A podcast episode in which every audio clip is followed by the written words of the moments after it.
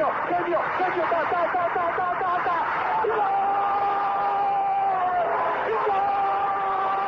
Dennis Bergkamp, Dennis Bergkamp, Dennis Bergkamp neemt de bal aan. Dennis Bergkamp, Dennis Bergkamp, Dennis Bergkamp, Dennis Bergkamp, Dennis Bergkamp. Posse de bola para Portugal, vai Éder, vai Éder, vai Éder, vai Éder, chuta, chuta, chuta! Gol! Gol!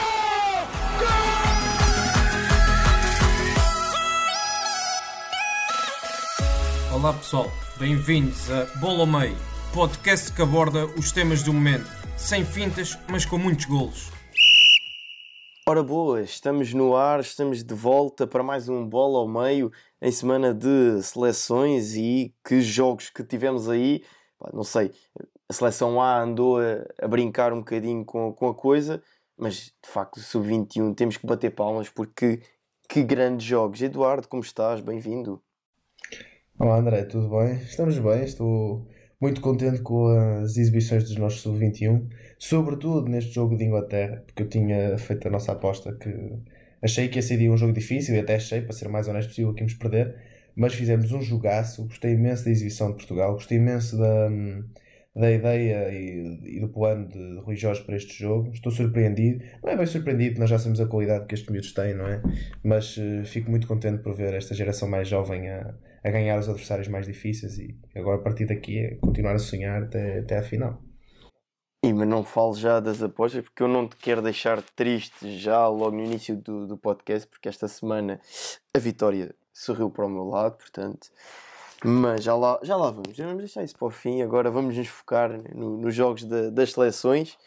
E disseste bem, podemos começar pelo, mesmo por aí, pela, pela seleção de sub-21, porque de facto merecem uma, uma seleção que nós falámos no, na edição passada que tinha muito talento e que era difícil escolher 23 porque, e falámos que tantos outros com qualidade ficaram de fora de, das escolhas do, do Rui Jorge para, para o europeu e de facto jogam e muito, jogam e muito e, e dominam e massacram e chateiam o adversário e de facto conseguiram encostar a Inglaterra às cordas. Eu acho que foi visível a supremacia da equipa portuguesa durante os 90 minutos e era de facto o adversário mais temido ao início e no arranque, mas a verdade é que a equipa inglesa, a seleção inglesa, não, não está a conseguir fazer jus à, à boa convocatória e aos bons nomes que tem, porque ainda não, não conquistaram nenhum ponto e, e dificilmente vão marcar presença na próxima fase. Sim, e pela convocatória, pelo plantel que tem, eh, esperaria-se mais, mas é um, aquilo que eu leio até no, até no Twitter sobre vários ingleses a falar, é que é aquele problema que a Inglaterra tem sempre, que é tem um bom plantel, mas chegam ao, à altura e não, não jogam nada de especial. E foi um bocado isso que eu achei, mas, mas pronto, tirando a questão dos ingleses à parte, houve um aspecto que nós falámos no último podcast, com estes dois jogos que eu vi de Portugal se comprovou para mim, que foi a questão do lateral esquerdo. Um, porque sobretudo neste jogo, em Portugal joga com o Zango e bem, porque eu gostei de, da forma. De, de, foi aí que eu quis elogiar a ideia do, do Rui Jorge. Mas notava-se que se na esquerda tivéssemos assim um vinagre ou um mangas, que aquilo era uma coisa completamente diferente do que ter o Dalbol. E não é que o Dalbol seja fraco, antes pelo contrário, é uma máquina. Mas ali vê-se muito forçado a puxar para o pé direito e muitos lances em que hum, está condicionado pela, pela, pela orientação dos apoios, etc. Que podia-se dar mais. Ele ofensivamente continua a cumprir e, e bastante bem, mas ofensivamente nota-se que está essa dificuldade, sobretudo para quem já acompanha o há alguns anos e vê como é que ele joga, sabe como é que ele joga na direita, é bem diferente uh, tendo-o na esquerda. Sobretudo num lado em que Dani Mota também abria bem, mas fazia muitas incursões para, para dentro, e mesmo que jogasse Pedro Gonçalves do lado esquerdo, como até jogou na primeira mão, também no primeiro jogo também jogava muito por dentro, ou seja, não tinha que haver essa compensação de largura por alguém. Neste segundo jogo até foi mais ou menos Jetson que fez isso. E, mas é, foi um pormenor que nós falámos que acabei por, por, por reparar que foi, foi influente. E depois, assim, umas notas que eu também até já tinha, já tinha pensado nisso foi um, os jogos surpreendentes para mim que Vitinha fez. Dois jogos diferentes, mas dois jogos muito bons. O primeiro acho que assumiu mais, acho que foi mais responsável com. teve um papel mais importante com bola. Neste jogo um, também o teve, mas acho que houve mais, sobretudo na segunda parte, acho que mais Bragança e mais Fabieira tiveram mais um, esse papel, e até o Pedro Gonçalves, e, e, com o passar do tempo na, na segunda parte. mas acho que o Vitinha também foi muito importante em vários momentos do jogo, seja em transições, seja na forma como pressionava, seja a garantir equilíbrios. Acho que hum, foi um jogador que me surpreendeu porque pronto, já tem uma época no Wolves em que não joga com tanta regularidade quanto isso, mas nota-se ali que está muita qualidade no, no Vitinha e assim no geral foram duas exibições que, que gostei imenso. E até digo isto já para, para te lançar a pergunta também. Um, fiquei agradou-me bastante a, exibição do, do Dani Mota. Uh, deu uma sensação que eu gostava de ver em Portugal. E, e foi um jogador muito interessante, com um perfil muito interessante porque não, não me parece, confesso, não é aquele jogador que eu mais conheço, mas não me pareceu ser um jogador muito aprimorado a nível técnico, mas hum, pareceu-me ser aquele jogador muito trabalhador, pressiona muito bem, defende muito, porque ele correu imenso para trás. Até me lembro de um lance na segunda parte, ele fazer uma compensação ao, ao, ao na esquerda, acho eu. Um, e é um jogador com, com movimentações ofensivas muito interessantes, muito rápido. Não tinha noção que ele era assim tão rápido. E parece-me um jogador interessante para, para uma Primeira Liga, mas o, o que é que achas? Que, que destaques é que assim viste esta, destes dois jogos? Olha, falaste e muito bem, e no seguimento daquilo que foi o nosso podcast anterior, foi essa questão do, do defesa esquerda e que foi por demais evidente que não, não, não teria morrido ninguém se tivéssemos levado pelo menos um defesa esquerdo daquelas opções que nós apresentámos.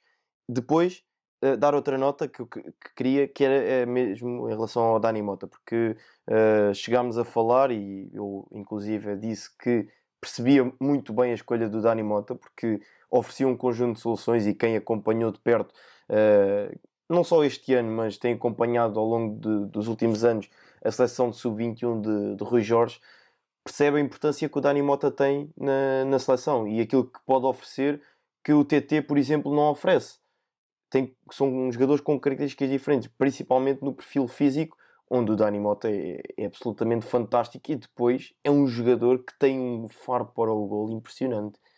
Ele marca muito, muito gol.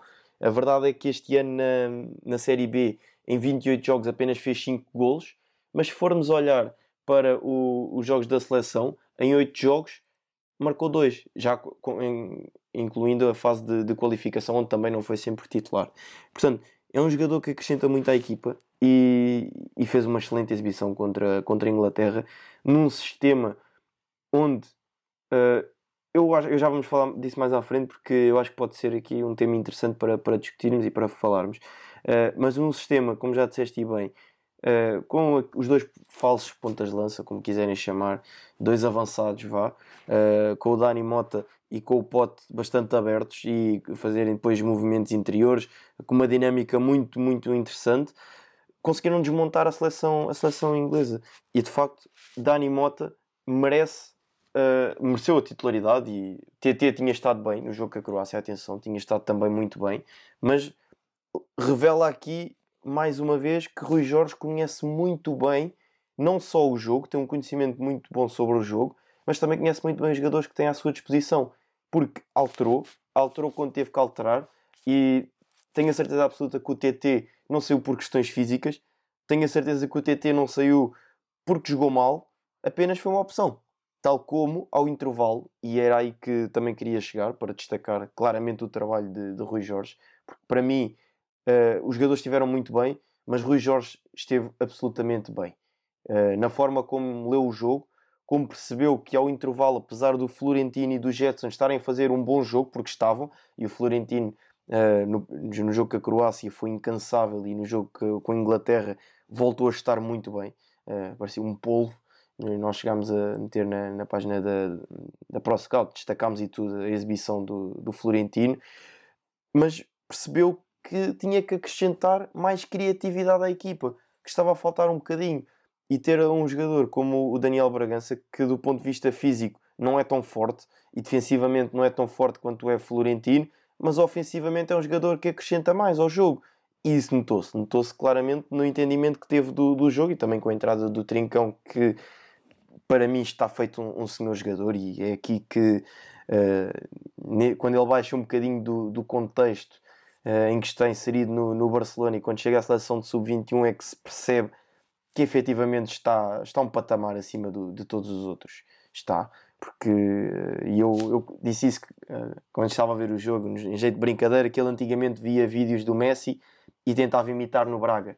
Agora vê o Messi ao vivo e ainda está mais aprimorado, porque ele tem lá, eu lembro-me de um passe fantástico no primeiro jogo, um, epá, aquilo é, parecia um passe a Messi, portanto a rasgar o campo inteiro do lado direito para o lado esquerdo, um passe fantástico, uma visão de jogo brutal, que era um passe só, costumamos ver o Messi a fazer muitas daquelas que isola o, o colega de equipa, portanto está de facto também num, num, num excelente momento. Um, e portanto acho que, que é, é, muito por aqui, é muito por aqui. Agora queria-te lançar era, e passava depois a bola para ti, se, era, se Portugal, e aqui falando de Portugal, a seleção A, não poderia adotar este sistema que a seleção de sub-21 adotou, mas na seleção A, jogando com o Ronaldo e, por exemplo, com o Félix ou o André Silva uh, ao lado. Portanto, montando depois aquele losango no, no meio campo. Se não poderia uh, ser essa uma das opções. Sim, é uma, é uma questão interessante, mas nós vimos que neste último jogo contra a Sérvia, que na esquerda, mesmo jogando Cancelo, eu percebi a opção do, do Fernando Santos, porque o Cédric joga na esquerda no Arsenal como hum, necessidade e o Cancelo joga na esquerda no City como opção, ou seja, são, quando jogam nessas posições são, é uma questão diferente daí ter jogado Cancelo na esquerda. Mas eu acho que falta profundidade e acho que para jogar um losango tens de ter essa, essa profundidade.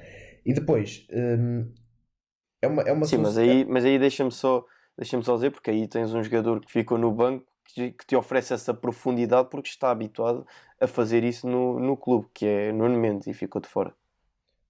Sim, e no, quando no entanto eu, acho, eu concordo, mas no entanto acho que contra o Azerbaijão hum, não deu tanta profundidade como costuma dar no Sporting. Claro que é a primeira internacionalização e é diferente, obviamente que tem esse, mexe isso tudo mas não deu. Eu estava a ver o jogo não parecia o Nuno Mendes que eu conheço. Mas é, é são questões que, que, se percebe, mas concordo a 100% que, que o Nuno daria a profundidade necessária.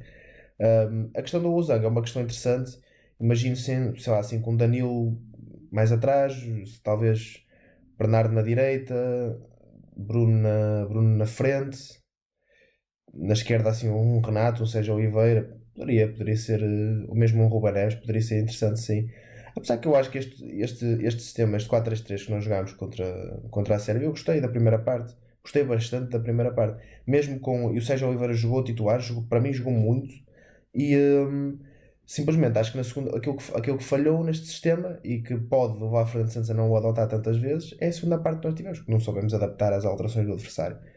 E isso aí foi, hum, já foi se calhar o ponto mais fulcral da, da situação. Porque mesmo nós jogando em 4-3-3 ou em 4-4-2 eu não desgosto de, de como jogamos. Simplesmente acho, não, acho que Fernando Santos ainda não encontrou um sistema que consiga retirar dele se calhar as melhores qualidades de Jota, porque até o próprio Jota hum, teve algumas dificuldades na, neste jogo contra a Sérvia em definir os lances. Também que ele está numa, a subir o rendimento novamente depois da lesão. Mas, por exemplo, tendo um jogador como o Félix no banco, pede-se se calhar, eh, não diria adaptar o, adaptar o 11 ao Félix, mas tentar incluí-lo na, na equipa titular porque ele oferece coisas que pouca gente, no, pouca gente ou se calhar ninguém no, no plantel oferece e acho que isso seria, seria uma escolha acertada e talvez esse, esse, esse losango que estamos a falar até poderia, poderia funcionar poderia funcionar com, com, com o Fábio com o Fábio, com o, com o Félix mas sim, mas acho que. Eu, olha, eu digo-te que, que vi este, claramente este losango e posso dizer como é que o montava. Para mim era com, com o Palhinha, porque em termos de compensações defensivas oferece muito à, à, à, equipa e ao jogo. Depois seria com o Bruno de um lado e o Bernardo do outro, e à frente o Félix, porque para mim eu continuo a dizer: o Félix tem que jogar a 10. O Félix para mim é um 10 e já o disse na última edição. Volto a dizer aqui: para mim o, aquele menino a jogar a 10 com total liberdade e criatividade é fantástico. E, e vimos ele tem lá um pormenor no jogo com o Azerbaijão, é pá, delicioso. Aquela recepção que ele faz, a forma, a naturalidade com que executa cada, cada lance é, é, de facto fantástica. E eu sou um admirador nato de, das qualidades do, do João. E depois era na frente, por exemplo, Ronaldo e Félix e, e Ronaldo e Jota, por exemplo. Eu via isto a acontecer por exemplo. Acho que acho que era, era bastante, bastante interessante, mas sim, força. Isso, isso concordo a 100% que isso seria, isso seria interessante porque tu mesmo com, tu com o Palhinha a 6, para mim o Palhinha está, eu já tinha dito isso, mas este jogo contra, contra a Sérvia fez para mim reforçar mais a minha opinião sobre isso. Acho que o Palhinha está, está um nível acima do, do Danilo, pelo menos em momento de forma. Um, e depois tu tens o Bruno e o Bernardo. Até às vezes pode-se pensar, ah, mas são dois médios muito ofensivos e depois para equilíbrios defensivos, etc. Não esqueçamos que o Bruno, o Bruno, quando joga no United, defende imenso, corre imenso, não para quieto. E o Bernardo no City tem jogado a médio mais recuado. Ao lado do, do Rodri, ao lado do Gundogan, o que for. Ou seja, são jogadores que, que têm uma médica de trabalho enorme, fazem quilómetros e quilómetros e quilómetros, que encaixam bem nessa ideia do Losango, por acaso é uma ideia bastante interessante. E depois já está, Félix a jogar atrás do avançado, com ou dos dois avançados neste caso, com aquela fluidez tática que, que se pode implementar, que foi uma das coisas que eu mais gostei no Sub-21 foi a fluidez tática, porque não havia, apesar do Losango, os jogadores presos naquelas posições, e isso aí foi um dos, um dos motivos que também fez Portugal com que conseguisse uh, desmontar o meio campo da, da, Inglaterra, com uma fluidez tática, com o Félix atrás, seja de Ronaldo, de André Silva, de Jota até, acho que tínhamos, tínhamos capacidade para, para jogar um futebol mais fluido, com mais soluções, com uma melhor circulação de bola, que às vezes é um bocado isso que noto que falta. E depois, tendo na esquerda, seja no Mendes ou Rafael Guerreiro, na direita, preferencialmente Cancelo ou Ricardo, que são os meus, meus dois laterais direitos de eleição, temos aqui muitas soluções, muitas formas de atacar, muitas formas de desmontar adversários, equilíbrios que se pode dar e acho que, que seria, que seria bem interessante. Por, por acaso tocaste num ponto interessante. é, e, e, também salientar que deixamos de fora aquele que é o segundo melhor marcador da Bundesliga, a par de, do jovem Haaland. Eu sei que tu não és um, um apreciador do, do André, mas a verdade é que está a fazer uma grande temporada e é o segundo melhor marcador da Bundesliga e fica de fora. Portanto, também esta seleção dá só luz Não, eu estava, eu estava a contar, eu estava a contar os dois avançados, era o Ronaldo e o André. Era, é isso que eu estava a contar. Não, mas eu, eu, eu até via, eu até via, nesse sentido, eu até via, e foi o que disse, esta, esta seleção a jogar neste tal sistema, inclusive é com o Jota e o Ronaldo na frente, para depois, em termos de dinâmicas, até o Félix poder encaixar nesta, nesta dupla ofensiva e fazer uma, uma linha de três, seja com o Ronaldo pelo meio, o Félix à direita, ou o Félix pelo meio, o Ronaldo à direita, ou o Ronaldo à esquerda, como quiserem, porque qualquer um deles pode jogar uh, nas três posições, uh, em termos de dinâmica, não em termos de início. Portanto, eu via claramente isto, isto a acontecer. E achei curioso porque uh, eu, estava, eu estava a ver o jogo com, com, a Sérvia e o jogo com o Azerbaijão e estava a pensar nisto, nesta, nesta dinâmica por, após a entrada do Félix. Portanto, o Félix entrou com o Azerbaijão, claramente deu nas vistas mais uma vez e eu gostei. Uh, e depois volta a ficar de fora frente à Sérvia. E eu estava durante o jogo a pensar se esta, isto seria uma solução. Lá está, partindo do princípio daquilo que disseste, que era adaptar o sistema a João Félix. E para mim, o Félix tinha que jogar a 10 e portanto eu procurei adaptar o sistema ao Félix. Estava a pensar nisso. E depois, no domingo, no dia a seguir, sou surpreendido com o Rui Jorge a montar o Show 21 neste, tal sistema e eu achei, achei curioso e pronto, fez-me fez ter, trazer essa reflexão, essa reflexão para aqui porque parece-me muito interessante. Outra coisa que eu queria destacar e que nós chegámos a falar disso no, também no podcast anterior, quando saiu o convocatório, que foi a inclusão de Cédric e que faz um bom jogo, tem que se dizer, faz um bom jogo uh, frente à Sérvia, porque é um lateral regular. Não é um lateral que se evidencia muito, não é um lateral que dá nas vistas, mas aquele cruzamento para o gol do, do Jota, aquilo, já o primeiro do Bernardo, então aquilo parece que, que a bola tinha olhinhos. Aquele cruzamento é 80% é, é gol. 80% é gol. Aquilo, eh, eu estava a ver o jogo e disse isto é cruzamento à City. Uh, e foi, foi de facto fantástico.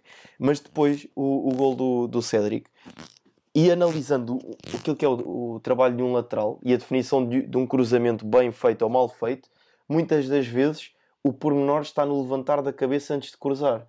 E o, o Cédric levanta a cabeça, vê onde está o Jota e mete lá a bolinha, porque os jogadores de seleção e de topo de ligas têm capacidade para meter a bola quase onde querem. A diferença em muitos deles está na capacidade de conseguir levantar a cabeça, ver onde é que está o colega. Porque executar, quase todos conseguem executar. Isso não é, não é o mais difícil. O mais difícil está na capacidade de conseguir jogar de cabeça levantada e perceber a movimentação do colega. E o Cédric, há uma, uma câmara, eu esperei até, um, foi o cruzamento e logo no, no desenrolar da jogada não me apercebi. Mas depois esperei que mostrassem uma repetição nas várias câmaras que tinham para perceber se ele levantava ou não a cabeça antes de cruzar, porque faz, faz toda a diferença e fez a diferença, porque aquela bola sai milimetricamente para a cabeça do Jota e o cabeceamento é fantástico, mas ele teve, só teve que meter lá dentro. Portanto, também uh, acho que é um, um, jogador que, em termos ofensivos, não é tão regular como é defensivamente, obviamente não, mas esteve bem, esteve bem, cumpriu, fez aquilo que, que lhe era pedido e, portanto, eu continuo a dizer que percebo a inclusão de Cédric na, nesta convocatória. Sem dúvida, e, e até porque é um lateral que, que erra pouco. E nós mesmo vemos isso no Arsenal. O Arteta não, não iria apostar no Cédric tantas vezes como apostou assim, se não confiasse nele. Aliás, o Arsenal não ia buscar o Cédric se não confiasse nele. E é, o Cédric para mim sempre foi aquele troca assim, não é um lateral que tu vais destacar imenso, que vai fazer umas. que vai fazer um sprint ou uma incursão qualquer e que vais ficar maravilhado com aquilo. Não me parece que seja isso, mas é aquele central, erra pouco, é certinho, cumpre sempre bem, à direita, à esquerda. Para mim é um lateral que, que é, uma, é uma opção viável, até mesmo pela experiência que pode, pode levar para um, para um campeonato da Europa. Isso aí já são outros, outras conversas, mas é uma opção para mim eh, viável. Bem, uh, acho que esta nossa conversa está bastante positiva. Resta dizer que ao Sub-21 falta apenas um ponto uh, no jogo frente, frente à Suíça Esperemos que aqueles meninos de ouro consigam o tal ponto. Até gostava da vitória, para rebentarem aquele campeonato da Europa e temos que ganhar aquele campeonato da Europa. Um, antes de irmos a uma, uma última questão que nos falta aqui falar da, da seleção A, eu queria dar essa pequena nota porque fui vendo nas redes sociais de, dos vários jogadores e estou-me a lembrar que vi no Twitter do Florentino ele a dizer que está mais um passo rumo ao nosso objetivo. Uh, e eu acho que na cabeça deles o objetivo não está já só em passar esta fase de grupos. Eu acho que o objetivo deles está já na, na fase final e em ganhar este campeonato da Europa, porque a prestação que tiveram foi mesmo muito positiva. Acho que o mindset deste grupo de trabalho está lá e agora estou curioso para ver já a próxima convocatória da, desta seleção de sub-21 se vai levar os mesmos, se vai fazer alguma alteração. Vamos ver, estou curioso. Sim, e acho que esta vitória contra a Inglaterra deu ainda mais esse pulso moral, porque era uma das seleções mais difíceis e, e os jogadores olham para, para, para a exibição que fizeram, que não tiveram grandes dificuldades em bater uma das melhores seleções de sub-21 da Europa, devem ficar com uma moral completamente diferente e acreditar, e devem acreditar, que, que podem vir a ganhar isto. Há seleções difíceis, a França para mim é, é mais difícil, a Inglaterra era uma delas e falava-se a questão porque eles jogam na Premier League, porque eles não sei o quê foi o que foi, viu-se o, que se viu, e acho que Portugal tem qualidade, não só a qualidade individual, mas sobretudo a qualidade coletiva, que é isso que eu queria destacar mais neste, nestes dois jogos que vi. É a, a, organização, a estratégia de jogo do Rui Jorge, a leitura que o Rui Jorge fez, fez aos jogos, acho que foi importante, e a qualidade coletiva deste, deste desta equipa está, está muito boa, e, e isso, isso, às vezes é muito mais importante do que só, só ter bons jogadores no papel. Uhum. E deixamos para o fim a questão que se tornou viral após o jogo com, com a Sérvia. Uh, primeiro foi o gol do Ronaldo que não contou. O árbitro não conseguiu ver que aquela bola entrou. E depois toda a atitude que se gerou após esse momento, uh, desde os protestos do, do Cristiano até à saída de campo, até a abraçadeira para o chão. Uh, portanto, Eduardo, deixe de começar, vá, força. Um, sim, é assim, não acho que tenha sido uma, uma atitude a vangloriar, porque não, porque não é. O Cristiano não tem uh, eh, 20 anos para ter assim uma reação impulsiva e não está a jogar num palco pequeno para ter assim uma reação dessas e, e as coisas passarem como se nada fosse. Entende-se a frustração, Entende-se que são dois jogos que Cristiano fez mais abaixo do nível que era, que era esperado, que tem aquele gol, que é o gol da vitória, os três pontos importantes, que é anulado de forma absurda, que não é validado de forma absurda, aliás. Uh, entende-se a frustração, isso, até, até aí nada, não, não, vejo, não vejo mal nenhum. Ele, ele, tudo bem, reclamar com o árbitro é sempre aquela atitude menos correta, mas entende-se. Agora, a atitude de sair de campo, a atitude de não esperar pelos colegas, não ter aquela postura de capitão de pá, estamos chateados, mas vamos embora, o próximo jogo é, é o nosso objetivo, como ele escreveu nas redes sociais.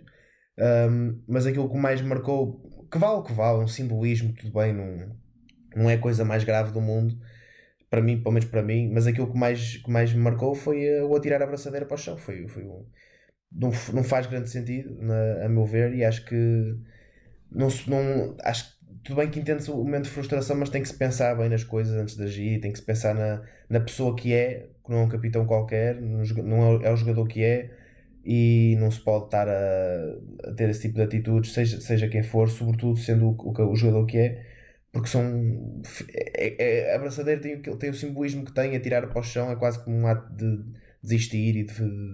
Não sei, não, não achei que tivesse sido uma atitude, uma atitude, uma atitude correta, apesar de, pronto, por um lado entendo a frustração, mas não, não acho que tenha sido uma, uma, a, melhor, a melhor decisão. Pois, uh, eu tenho uma opinião particular em, relação a toda esta situação.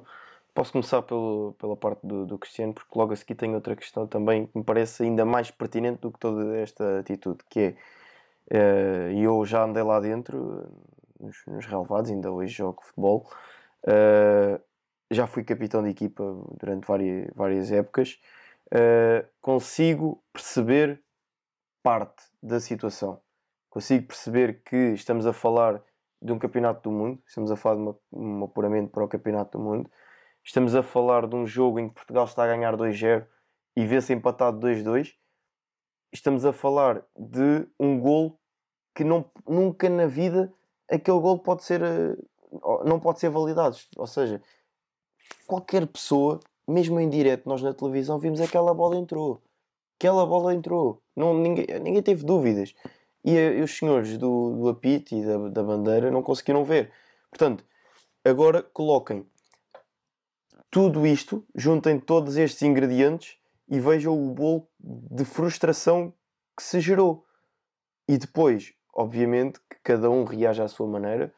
Uh, e acredito que o Ronaldo também não esteja no, no seu melhor período uh, em termos psicológicos, porque vejamos, tudo bem que a Série A está, está mal, não, não, está, não estão em primeiro.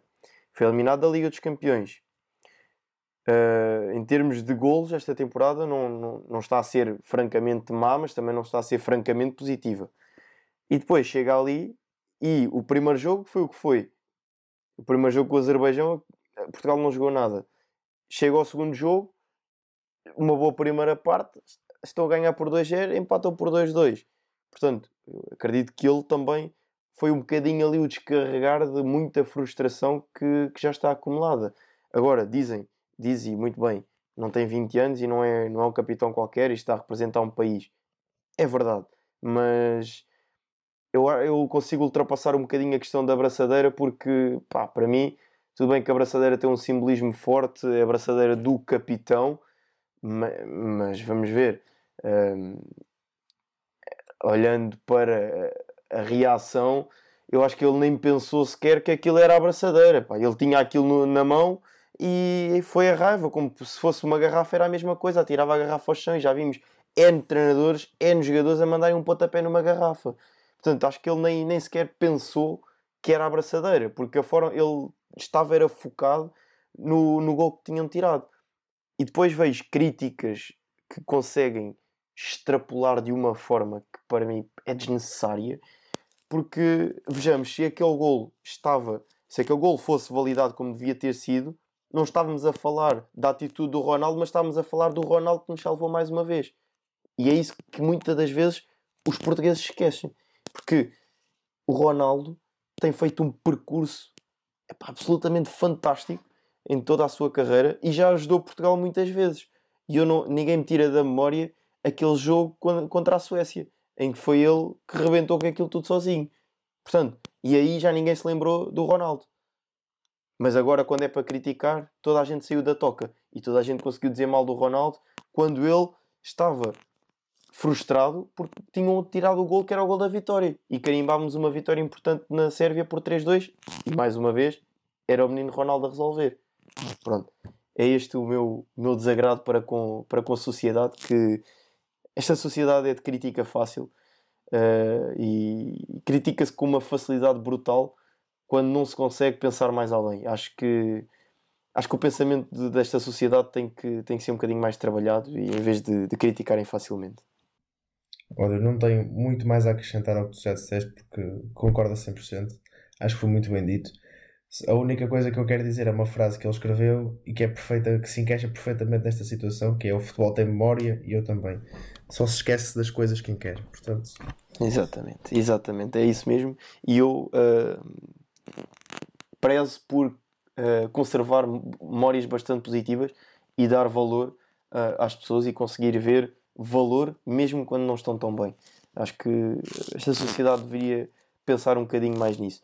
E depois, a grande questão que eu tenho e que para mim é o fundamental disto tudo e para mim é uma barracada tremenda. Como é que é possível? Como é que é possível? E eu tuitei isto e tudo uh, no, na página dos nossos amigos do, do segundo posto, porque eles uh, fiz, alertaram, porque eu não, não sabia, não, não tinha esse conhecimento, de que na América do Sul a qualificação para o Mundial está a decorrer na mesma altura que está a decorrer a qualificação na Europa.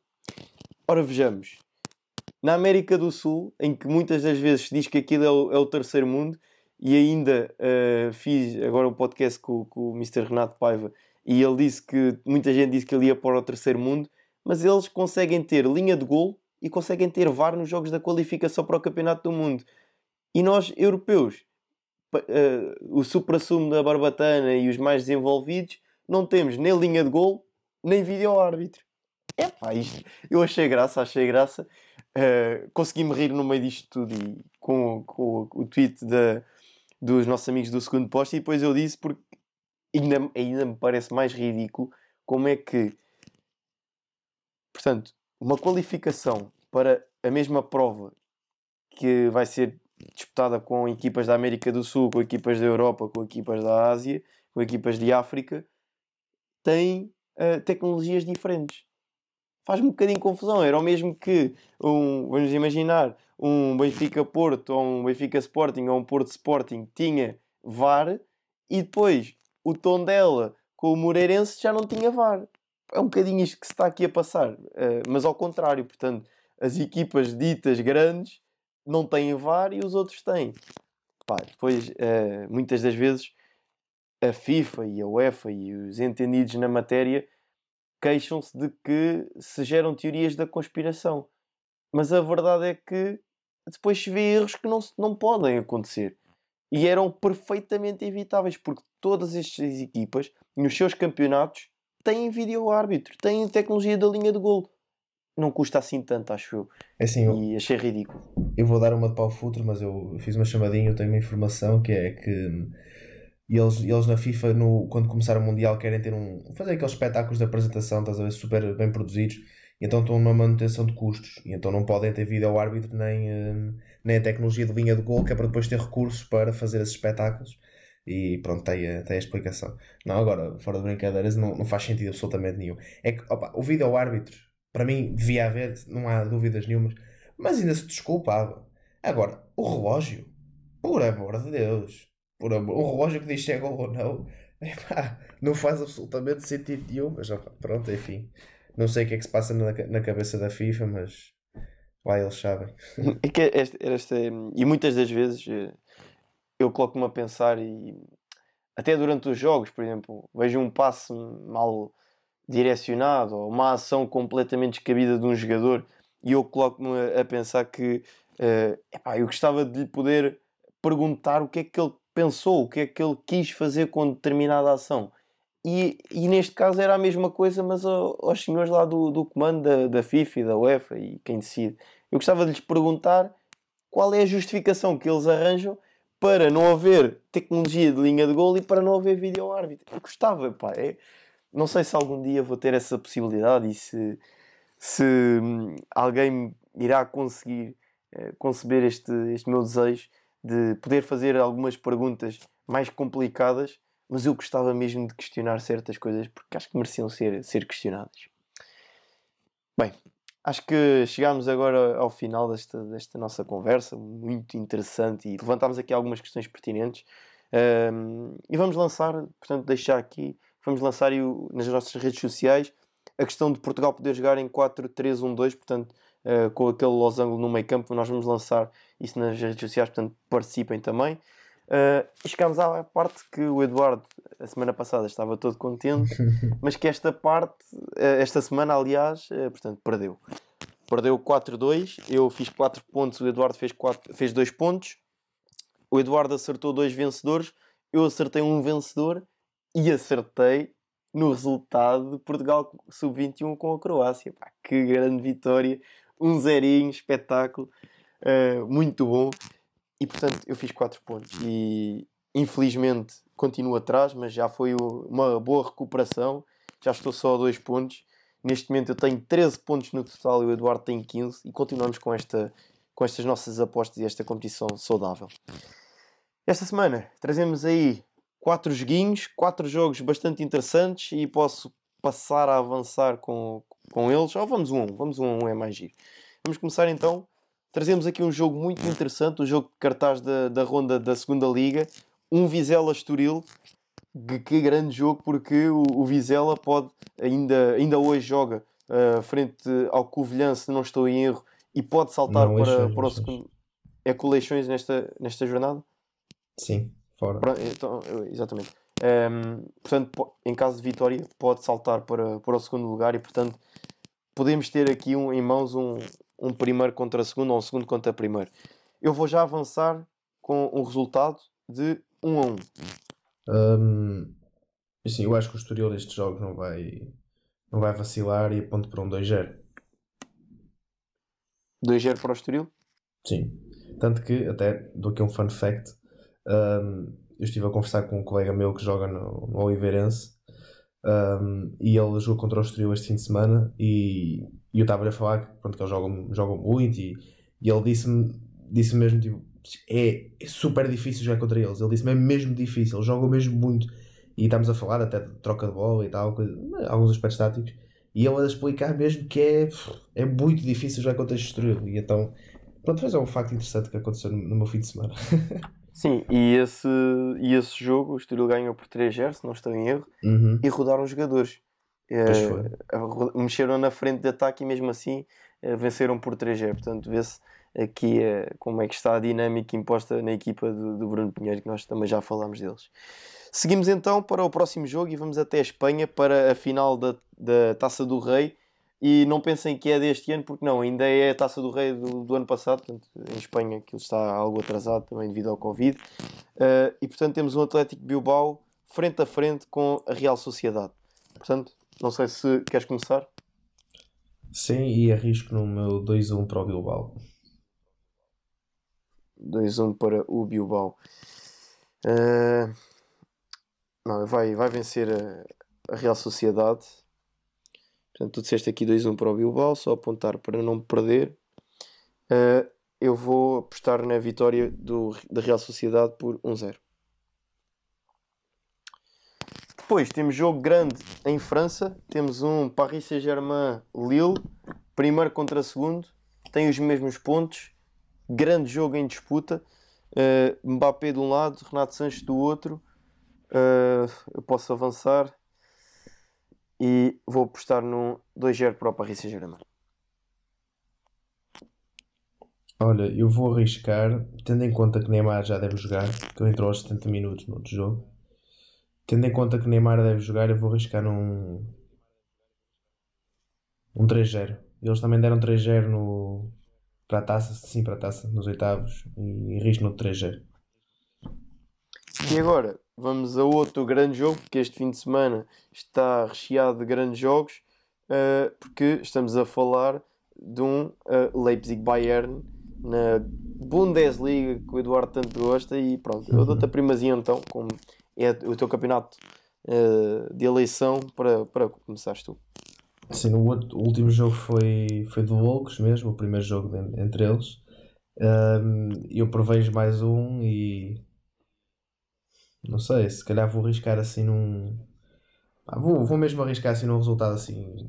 Churo, digamos assim. Vou arriscar assim num 4-3 para o Bayern. Vai ser assim uma coisa. Não sei que eles podem também ter uma postura mais conservadora, tanto uma equipa como outra, porque já sabem o que é acontecer no primeiro jogo. Mas este campeonato é tão imprevisível que eles do nada fazem 3 gols de rajada e na segunda parte há outros 13. E... Vamos ver. Mas eu se fosse num 4-3. 4-3, portanto, para o Bayern, certo? Sim, se eu acerto este, mereço 10 pontos. Duplicas os pontos. É, exatamente. É jornada dupla, então. Eh, então eu vou apostar. Epá, eu gostava que o Leipzig ganhasse.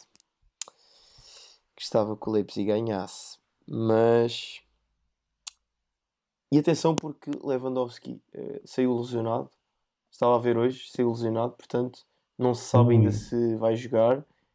Eh, epá, eu vou dizer um 2-1 para o Leipzig, pronto. Vou apostar Ah, aqui no 2-1 Lewandowski para o Leipzig. E era giro que o. Lewandowski também não jogasse para que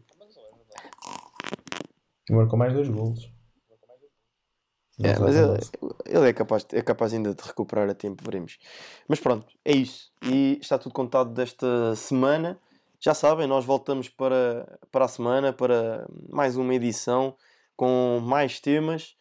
Esta edição falámos sobre Portugal, sobre o Sub-21 e resta terminar esta edição dizendo que espero que Portugal, a equipa de Sub-21, vença, obviamente, a Suíça e carimbe a passagem à fase final do Campeonato da Europa. Um forte abraço e até para a semana. Obrigado por nos terem seguido em mais um episódio. Sigam o ProScout nas redes sociais em Facebook, Twitter, Instagram, YouTube e principalmente no nosso site em www.proscout.pt. Até à próxima!